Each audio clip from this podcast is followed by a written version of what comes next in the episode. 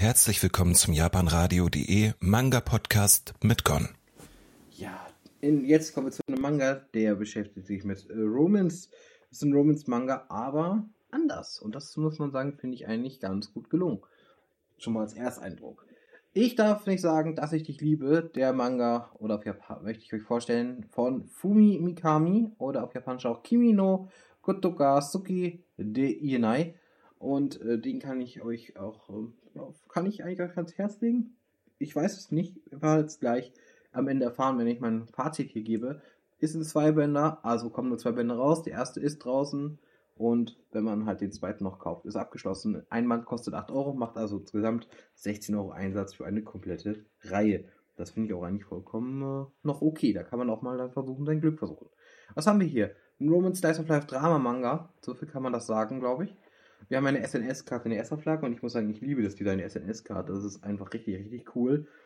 Ähm, das gefällt mir sehr, sehr gut, ja. Ähm, von der Story her würde ich sagen, kann man das so beschreiben. Wir, das Ganze spielt halt bei uns auf der Erde, allerdings gab es einen Meteoriteneinschlag und danach gab es quasi eine Art chemische Substanz oder irgendeine Art Substanz halt eben, die die Körper oder die, die Körper und die Menschen verändert haben, sodass quasi ja, alle homosexuell geworden sind und jetzt halt quasi nur noch Männer mit Männern und Frauen mit Frauen zusammen sind. Ja, unser, unser Hauptcharakter, ähm, Kazuzu, Kazusa, äh, meine ich natürlich, ist äh, da ein bisschen die Ausnahme. Sie steht nämlich auf ihren Kindheitsfreund äh, Ayumu. Das ist nicht so einfach natürlich, weil alle anderen um sie herum natürlich ja miteinander irgendwie homosexuell sind. Aber wie, äh, sie hat auch so ein bisschen Angst, sich da zu outen, auch weil das immer wieder relativ zum Beispiel zu Gerüchten in die Richtung kommt und natürlich dann auch einfach ähm, diese gar nicht so positiv dargestellt werden.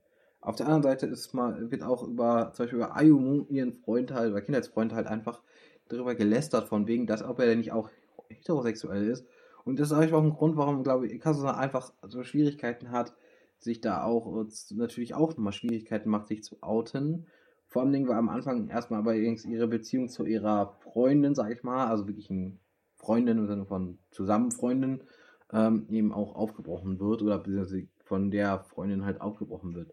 Ja. Ähm, das Ganze ist natürlich so ein bisschen die Schwierigkeit, weil Kasuna und Aigumu und die sich durchaus nahe stehen und ob sie das dann schafft oder dass, dann schafft, wirklich ihre Gefühle bei sich zu behalten, das ist so ein bisschen die Frage. Vor allen Dingen, wo wirklich die Frage ist, von wegen, wie ist äh, ja bei unserem Kasusa, bei, wie es bei Ayumu wirklich so ist, ob der jetzt auch wirklich homosexuell ist oder heterosexuell ist. Ja, denn er ist auch noch der Enkel eines Astronauten, der war nämlich bei den Meteoritenschlägen im Weltraum auch unterwegs. Und der ist heterosexuell geblieben. Also, das ist so ein bisschen die Sache, worum es geht. Ja, kommen wir zu dem ganzen anderen drumherum. Ich finde tatsächlicherweise die Zeichnung eigentlich, ja, es ist jetzt nicht so das, das, das Beste, aber ich finde es insgesamt ziemlich schön gemacht.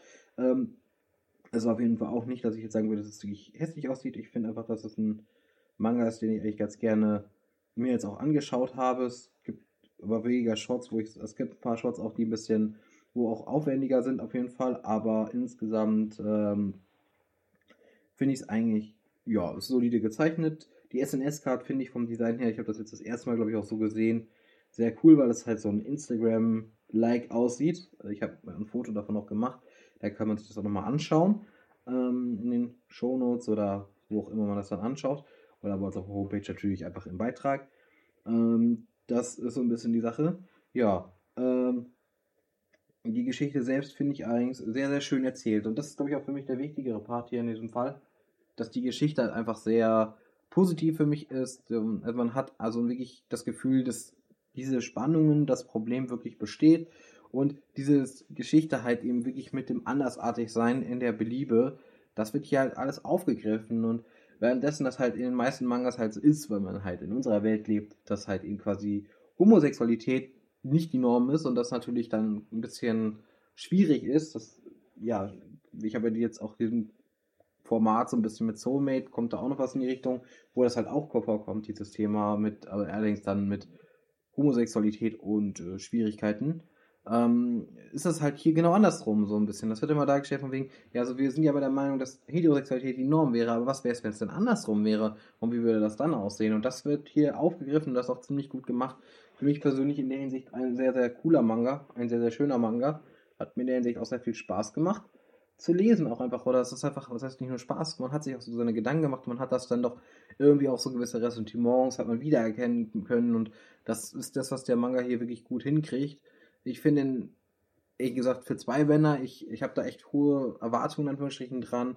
Wir haben jetzt ja auch letztens gehabt mit, äh, oh, letztens noch einen anderen Manga gehabt, der auch in diese Richtung ging und auch ein Zweibänder, der bei Hayabusa erschien ist, der ja auch das Thema Tod so ein bisschen zum, dabei hatte. Und auch der hat das sehr, sehr stark beantwortet und behandelt und das ist bisher mit diesem hier auf jeden Fall absolut auch der Fall und ich glaube und traue ihm auch zu, dass er im zweiten Band ein gutes Ende findet.